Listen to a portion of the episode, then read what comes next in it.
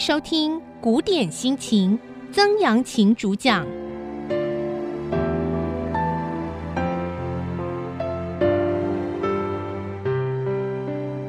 您所收听的节目是《古典心情》，轻松读文学，我是曾阳晴啊。如果就小说的正文来看的话，我们已经讲了一部分哈。可是你说，哎，金玉奴还没出现呢？没错，我们讲的是朱买臣的故事。那朱买臣呢？啊、呃，这个故事我上上次讲了，就叫做得胜头回或者叫入画啊。其实它是个前言。他说呢，这个故事是妻弃夫的，就是上礼拜我们讲那个故事呢，是妻子离弃丈夫，后来后后悔了嘛。如今再说一个夫弃妻的啊，就是一个丈夫离弃妻子。那下面他讲了一些啊，这个小说中心思想，我把它跳过去，我就不要讲，就讲了你就讲哦，原来这故事就是这样，那其实你就不用听了，这样子哈。好，话说故宋绍兴年间。故宋当然讲，因为他这是明朝嘛改编的小说，他就说：哎呀，之前我们宋朝绍兴宋高宗年间，宋高宗我们知道就已经这个呃南迁到了南宋哈。那宋高宗大概在西元一一三一年到一一六二年啊，中中间前后差不多接近三十二年哈。好，这个临安虽然是个建都之地、富庶之乡，其中乞丐的依然不少。这个乞丐的这个乞丐就是啊、行乞啊，实际上是一个动词了，哈，就是来来这边乞讨为生的人哈。那临安呢，其实就是今天的杭州哈。那我们知道杭州啊，经过了宋朝、明朝哈、清朝这样几代下来的经营呢，啊，其实杭州变成一个非常美丽的地方哈。到今天为止都是这样啊。其实杭州我们知道这个最美的时候呢，啊，其实不是晴天的时候。哈，最美的时候呢，其实是烟雾弥漫的时候啊，起雾啊，然后呢，再接下来就是下一点小雨的时候，然后呃，再不济呢，就是要阴天的时候啊，再不行的大晴天是最最最最不好看的 哈，大晴天就一览无遗哈，那啊这种感觉就比较没有那么好，因为呃欲把西湖比西子啊啊，浓妆淡抹总相宜啊，那这个不管是浓妆要淡抹，这都要有一点点迷迷蒙蒙的感觉才漂亮。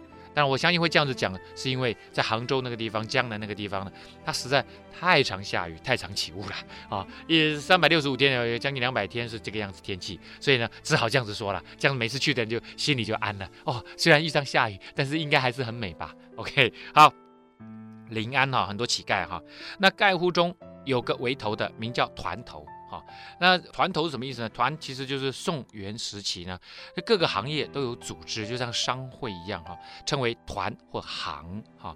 那称团者像花团，我们讲花团锦簇那个花团哈，青果团等等哈。那首领就称为团头啊，团头啊，就是理事长。称行的像余行、布行、菜行，那首领就称为行老啊，大佬的老啊，就是老师的老行老哈，团头行老。有时候呢，其实也不一定称为什么团行的职业，他的首领也可以来称团头。就像乞丐，乞丐哪是个什么团什么行啊？没有，可是他们自称丐帮帮主，哎，其实应该叫丐帮嘛，丐帮帮主就叫做团头。OK，那后来当然这个金庸写的像《天龙八部》里面啊，丐帮帮主乔峰啊，他们就用丐帮哈。那在这个小说里面还叫团头，管着众丐啊，就是管理众丐。众丐叫花得东西来时，团头要收他日头钱。呃，乞丐其实是有分配地地盘的啦，啊、你在这个地方，别人在那个地方。一个外来的乞丐，他如果进了你这个地方，其实我团头要想尽办法来调停这些事情，可能要把那个人赶走，可能要把那个人纳入收归我们这一团。为什么呢？其实每一个人有自己的地盘，这样才不会影响他的收入啊、然后呢，你现在如果有收入，每一天要上缴给团头，等于是保护费啊、或者是地盘费这样子哈、那若是雨雪时没处叫花。团头却熬些稀粥养活这伙丐户，破衣破好也是团头照管啊。就是很冷的时候，下雪下雨，人家懒得出来，募不到钱啊，祈求啊，这个今天没收入，没有收入呢，哎，没有关系啊，因为你平常有交保护费，所以呢，到了现在，团头呢也会给你怎么样啊，一口饭吃啊，而且呢，给你提供衣服。而且睡觉的地方都有，所以他们就变成一伙人就对了哈。但是团头就是，其实他是不用出去乞讨，他专收这些保护费就够了哈。所以这伙丐户呢，小心低气，扶着团头如奴一般，不敢触犯啊。哎，就对告白帮主他们非常的敬畏就对了。那团头建成收些常利钱，一般在众盖户中放在盘里，他收了很多钱呢、然后所以他变成一个有钱人啊，变成有钱的乞丐就对了。然后呢，他还把这些资产拿来怎么样放高利贷给这些乞丐，若不败不赌，依然做起大家事来。大家事就是大事业啊。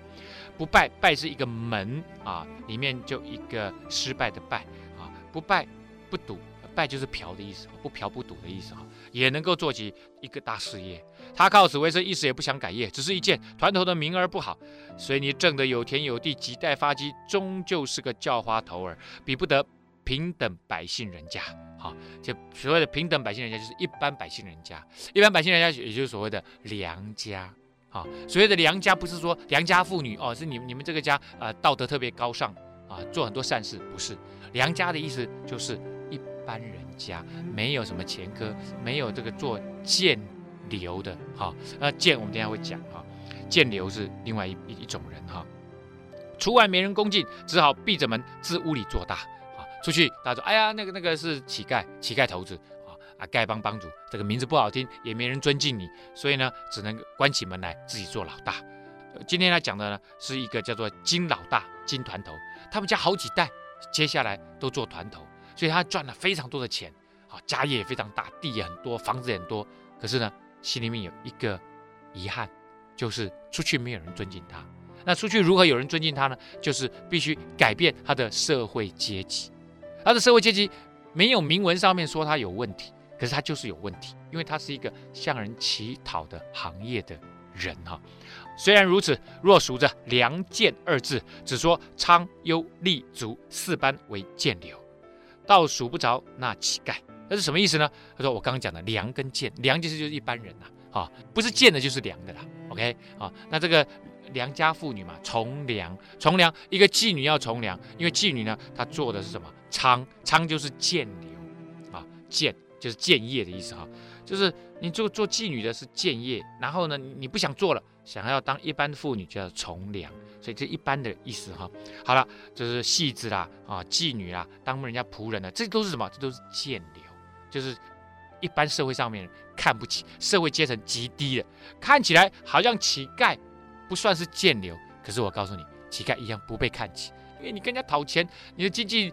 自己养活自己无能都没有办法了，你只能跟人家乞讨，当然被人家看不起。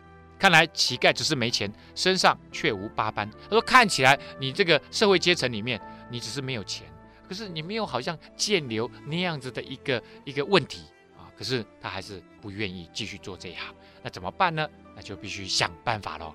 如今且说杭州城中一个团头姓金名老大，我刚讲临安就是杭州嘛哈，所以他现在就换口就说是杭州哈，有一个团头。啊，这丐帮帮主啊，姓金，林老大，金老大，祖上到他做了七代团头了，哇，七代那已经累积了不少啊财产了哈，挣了个完完全全的家世，住的有好房子，种的有好田园，穿的有好衣，吃的有好食，整个熬多积粟啊，粮有呃囊有余钱呐，放债使币啊，那有钱到一个程度啊，穿好的喝好的，家里面一大堆的田地啊，然后呢熬多积粟啊，熬呢就是仓库。仓库很多，里面塞满满的都是粮食啊，囊有余钱啊，存款簿一打开，哇，一后面有十几个零，哈，哇，放债使币啊，啊，这个家里面还有自己的婢女啊，然后呃放高利贷，这什么都有了，什么都有了，缺什么？缺名啊，啊，缺名，所以不是顶富，也是数得着的富家了。那金老大有志气，把这团头让与族人金赖子做了，自己现成受用，不与这丐户歪缠。好，我们现在讲的当然是啊，他说的是宋高宗时候的事情。我们知道杭州啊出了一个非常有名的人啊，那叫胡雪岩啊。不过那已经是清道光年间的事情了，一百多年前的事情了哈。那你可以在杭州城中看到胡雪岩的巨宅啊，那可能感觉上有点像我们今天这个金老大家的啊房子哈啊很大呀哈。他呢想说，我不要做了，可以吧？我让给这个金赖子来做团头，那我自己怎么样收山？啊，自己现成受用，不与这盖户外产，就不跟大家有关系了。啊，我也以后不收你们的钱了，我也不当你们的呃保护人了。虽然如此，李忠口顺，还只叫他是个团头。啊，这虽然这样子已经脱离关系了，可是大家还是叫他团头团头金团头哈。那因为大家已经叫顺了嘛，啊，这个金老大年五十余，丧妻无子，只存一女，名唤玉奴。哦，我们的金玉奴出现了 哈，他五十几岁，只有一个女儿，那玉奴生得十分美貌。怎见得有诗为证啊？这个中国的小说里面就喜欢来这一套哈，有诗为证哈，无瑕堪比玉啊，有态玉羞花。他说他的完美无瑕，没有瑕疵，就好像玉一样。你知道很多玉还是有瑕疵啊，他讲的是没有瑕疵的玉啊。OK 啊，有态，那个人那个这个金玉奴的姿态啊，让这个花闭月羞花了哈，让这个花都觉得哎呀不好意思跟他比，只少宫妆粉，分明张丽华啊。张丽华华就是花了哈。他说他虽然少了上没没有化妆，可是呢，分分明明就是一一朵非常美丽的花。金老大爱此女如同珍宝，从小教她读书识字，到十五六岁时诗赋俱通，一写一作信手而成。金老大爱他的女儿好像珍宝一样，从小教他读书识字，这个不多啊。啊在古代，只有家里面知书达理的那种那种呃父母亲啊，呃家里面有这个呃余力啊，不只是培养儿子，也愿意培养女儿。一般来说，不太培养女儿啊。为什么？因为女儿以后要嫁出去啊啊。所以中国人一般的想法，无才便是德啊，可能会教她做一些女工啊，但是呢，不太会教她啊这个读书，因为怕他教了读书懂太多，以后呢到了啊婆家啊话也多哈。所以一般来讲，不太教，啊要教很麻烦，啊，怎么麻烦呢？如果爸爸妈妈愿意自己教，那倒罢了。可是，一般来讲呢，爸爸妈妈不太会自己教。啊，像苏东坡由妈妈来启蒙，九岁上开始教他《诗经》，啊，这个是很少的。啊，我说苏东坡的妈妈厉害，也就是说，他呃不只是教出了啊这个苏轼、苏辙这两位唐宋八大家，更且呃苏轼可以算是这个唐朝以降哈这个最重要的一个文学家。他妈妈是给他的启蒙老师哈。那呃一般来讲，如果你要外面请老师来教自己的女儿哈，其实蛮困难的，说不定还要隔着帘子来教了哈，没有办法，因为这个大门不出二门不迈，他没有办法出那个二门，这个教书的这个整个过程就会变得非常的困难啊，非常的困难。但是爸爸愿意出钱啊，更兼女工精巧，亦能调筝弄管，事事伶俐啊，乐器也会。我们知道乐器贵啊，啊，要教人教教人来教你乐器，这又是另外一件难事，这样子哈。所以呢，啊，这个爸爸真的很爱女儿啊。我们知道，在古代的读书人啊，不只是诗书礼乐啊，这个呃乐器啊，这个琴棋书画也都要会，所以这是全才全才。所以他爸爸等于是把他当一个很。爱的儿子一样的来教他。金老大以着女儿才貌，立心要叫她嫁世人。看到没有？这就是他爸爸的方法。怎么说呢？因为他们家虽然并不是贱流，可是他们家绝对不是个高尚的家庭。要改善他的社会阶层，其实他爸爸处心积虑在想这件事情。他从小，他的爸爸在金玉奴很小的时候就就可能就在想这件事情。我早晚有一天，我不要再当丐丐帮团头了。我我不替自己想。也要替我女儿来想，也就是说，我的女儿不能够再背负一个丐帮家族的这样子的一个臭名。所以呢，他其实老早就在想说，我如果把女儿教好，可以嫁一个好人家，而这个好人家呢，必须是一个读书人，因为这个读书人如果透过他经过科考，考得非常的好，我女儿呢跟着他就改变了。因着她丈夫的关系，就可以改变她的社会阶层。连接的，我这个老丈人也沾光，也能够改变我的社会阶层。但是有一个很大的问题啊，这个很大的问题，我们往下看就可以看得出来了。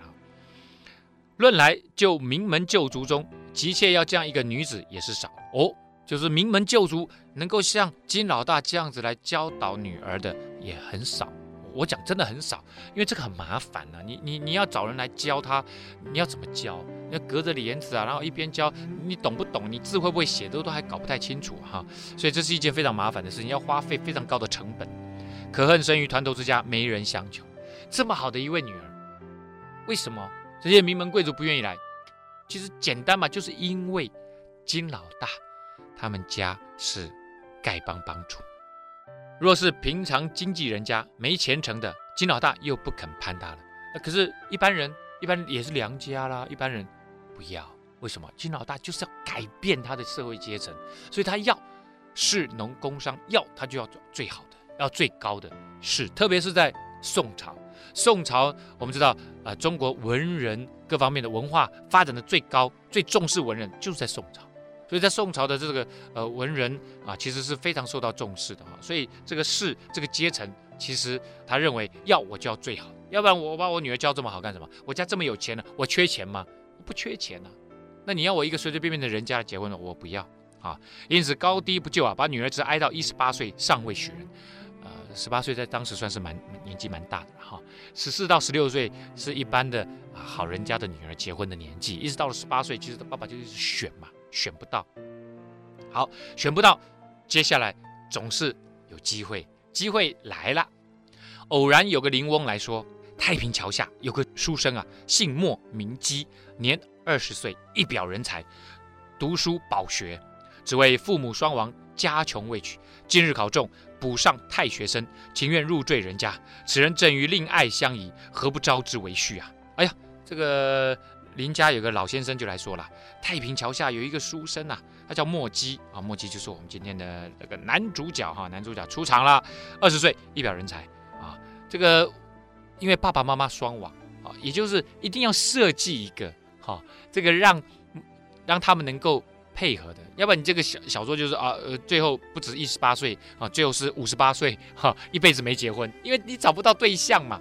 然后他当然就要找到一个可能的对象，这可能对象一定是父母双亡。为什么呢？因为他如果父母在，绝对不可能让莫姬来娶她，来或或者入赘啊，因为这个相差太多，社会阶层相差太多，这是第一个。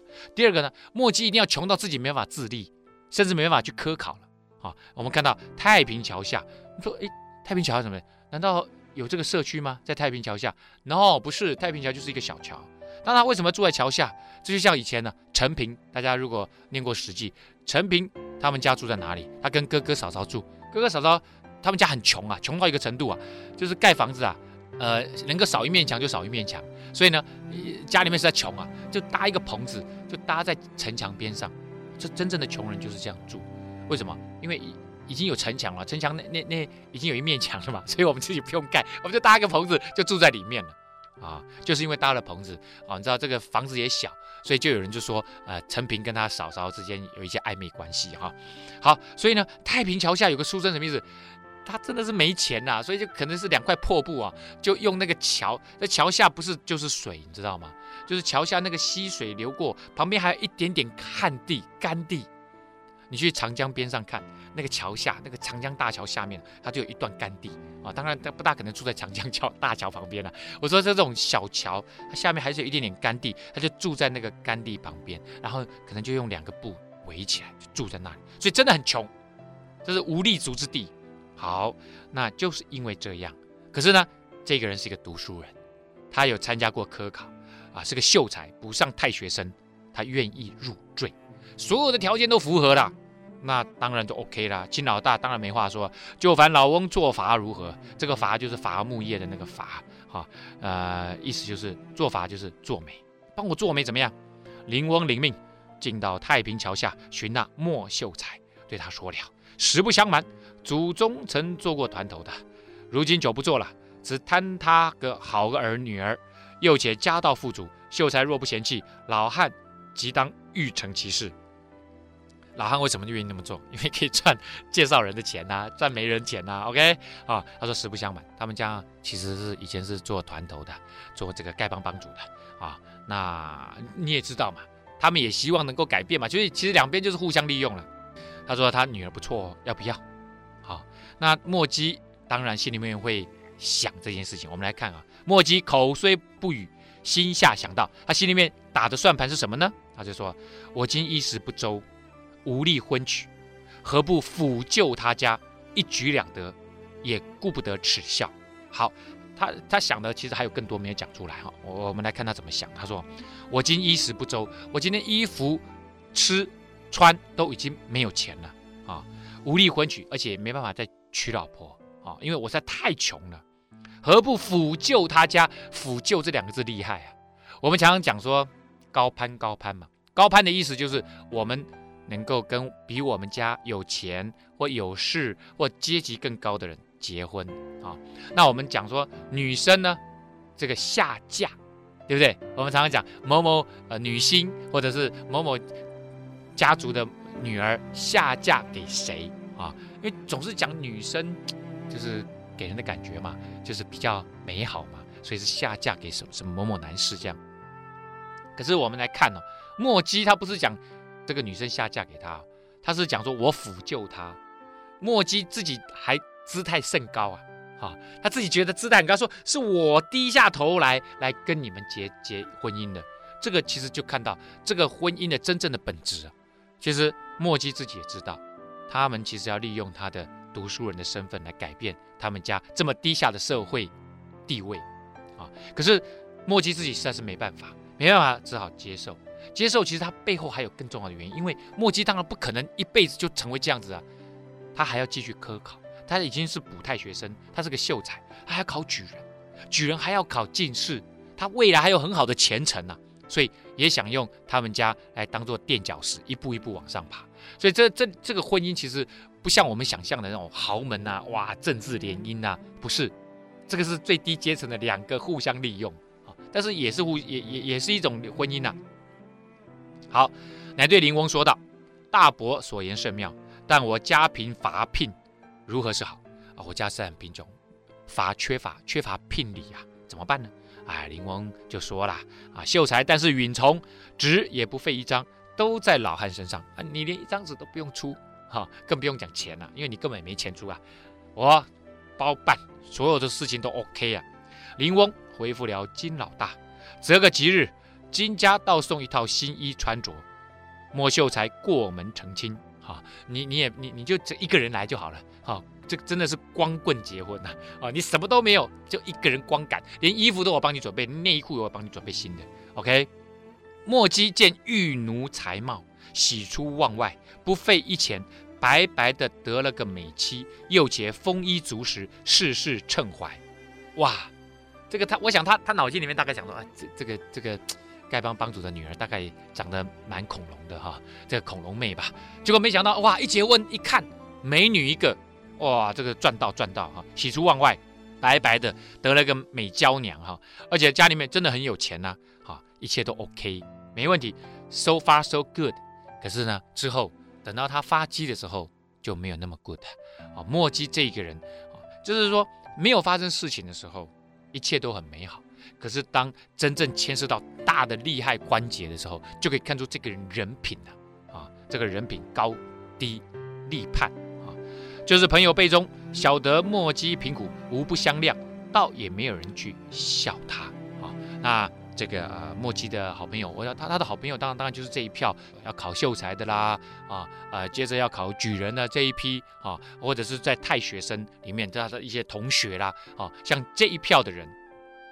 朋友背中当然想说，莫姬没有钱啊，跟金老大的女儿结婚，大家也就能够谅解啊。想说，呃，他也趁这个机会能够继续往下啊，奔走他的前程嘛。哈，那金老大备下盛席，一连吃了六七日酒。那这一部分呢，他宴请的通通都是南方的好朋友啊。那这南方已经没什么亲友了啦，啊，只有这些同学们哈。那大家来喝酒，为什么？其实道理很简单啊，因为金老大的这边的这些亲朋好友都是跟丐帮有关的，那他就是不要，你知道吗？所以金老大其实他这一这一做法，他原先的想法就是，好了，我们因为我以后要整个要改变我的身份跟地位啊，我的社会阶层啊，所以我以后往来的都是这一群未来可以走这条啊、这个康庄大道的啊，未来可以从政的，未来可以当官的啊，未来是读书人的，他他。等于是他已经关上了那一扇门，他打开这扇窗，啊，以后他就是面向这一边，所以他就没有请自己家人这一边的亲友。但是他等一下遇到事情的时候，他就不会这么说了哈。何其恼了族人金赖子，那赖子也是一般正理，他道：你也是团头，我也是团头，只你多做了几代，挣个钱钞在手，论其祖宗一脉，彼此无二。侄女玉奴招婿，也该请我吃杯喜酒。如今请人做满月，开宴六七日，并无三寸长一寸阔的请帖儿到我这里来。你女婿做秀才，难道就做尚书宰相，我就不是亲叔公了吗？做不起邓头了吗？只得不去人在眼里，我且去薅恼他一顿，叫他大家没趣儿。好，这边里面有一些小东西啊，跟大家来解释一下。他说：“你也是团头，我也是团头，啊，你是我堂哥啊，哦，那我的这个呃呃侄女呢，招女婿，哈，然后你请我吃喜酒，这很正常。为什么不请我去？好了，你不请我去，我就去闹你。”啊，那这边里面讲到说，请人做满月，开宴六七日，并无三寸长一寸阔的请帖。好，以前婚礼就有请帖。那显然当时的不管是宋代或明代的请帖，应该就是小小的一张，有一点三寸长一寸阔，这有点像我们现在的什么名片那么大小。好，名片那么大小。然后你有没有请帖给我？好，那啊呃，呃，我就不是亲属工，做不起凳头。凳头是什么意思？就是你知道，我们如果请婚宴有没有？不是有那个。头桌吗？这个大桌啊，父母亲呐啊，啊，然后呢，这个呃家人中间最最长辈的啦啊，证婚人呐、主婚人啊，就就坐那一桌，那个就是凳头的意思啊。他说我呢是可以坐凳头的人呐、我这么重要的亲友啊长辈，你竟然不请我啊？我难道以后你做了尚书，做了宰相，我就不是你的亲叔公了吗？可以吗？啊，这个所以呢，非常的生气，于是呢。要去闹他，这个闹他其实也不过就是一个想要吃一顿饭啊，想要得一点好处了，这就是乞丐的真正的本质嘛。好，那人家不请你，不请你就摸着鼻子，你还能怎样？还能去闹别人？他就是这样。哎，这就是乞丐。好，我们知道乞丐在这种什么逢年过节也会去跟人家闹场啊，跟人家要要要要钱啊，就是这种精神就对。好，乞丐精神。于是呢，叫起五六个丐户。一起奔到金老大家里。他刚刚那一番话，其实在自己的丐帮里面说的。说完了，就就点了虾兵蟹将，哈，点了几个乞丐呢，就一起去闹事，到金老大家里面去闹事。好，但见哈，这个呃呃乒铃乓啷一阵子哈，这个又又是引了一大堆啊，这个呃这个诗哈，我就不要念了，我就直接跳过来啊。金老大听得吵闹，开门看时啊，金赖子领着众丐户一拥而入，攘作一堂。哦，哇！大家在那边吃，不过太吃吃的太久了，吃了五六天、六七天了，还不还不停呢。好，这个在请太久，所以呢，这个新的金老大啊，金癞头他受不了了，来闹事。金老大一开门，哇，看到金赖子哈，找了大家来这个呃呃乱搞。赖子进奔席上，捡好酒好食，只顾吃啊，啊口里还叫道：“快叫侄婿夫妻来拜见叔公。”哦，自己在那边吃哇，大鸡腿在那边啃呐、啊，呃，快去叫他来。那那个样子一定不好看，他一定是穿着这个破破烂烂的衣服，一只脚还翘在椅子上面，一边还挖着鼻孔，那另外一边还是鼻涕流着。好，然后呢，酒就这样子灌，然后呢，咬两口鸡腿就把它丢回去，一定是这样子在那边闹事，搞得哇，怎么怎么怎么会这种这种人呐、吓得众秀才站脚不住，都逃席去了，连墨迹也随着众朋友逃避。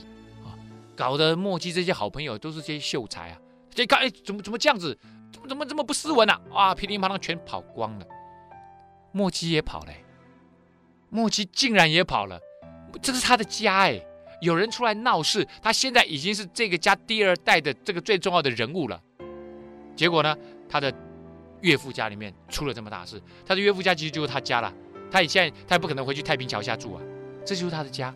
有人在这个地方闹事，你应该站出来说：“好，叔叔，没有请你们，不好意思，那你也要怎么样？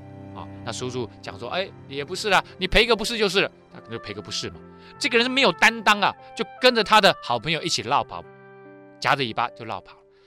我讲哈，就是说一个人哈，没有发生事情的时候看不出人品，一发生事情就看他怎么应对，就看得出这个人人品。墨迹也是一个怕事、无能、胆小之辈啊。在这个地方，他可以抛弃他的家庭，抛弃他的岳父，甚至抛弃他的妻子。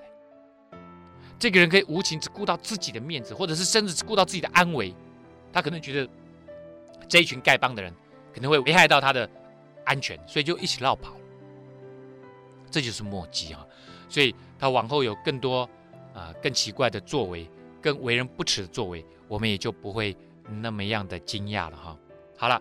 墨迹也落跑了，接下来呢，金老大无可奈何，只得再三央告。为什么金老大委曲求全？原因很简单，因为金老大不想跟他们再有任何瓜葛。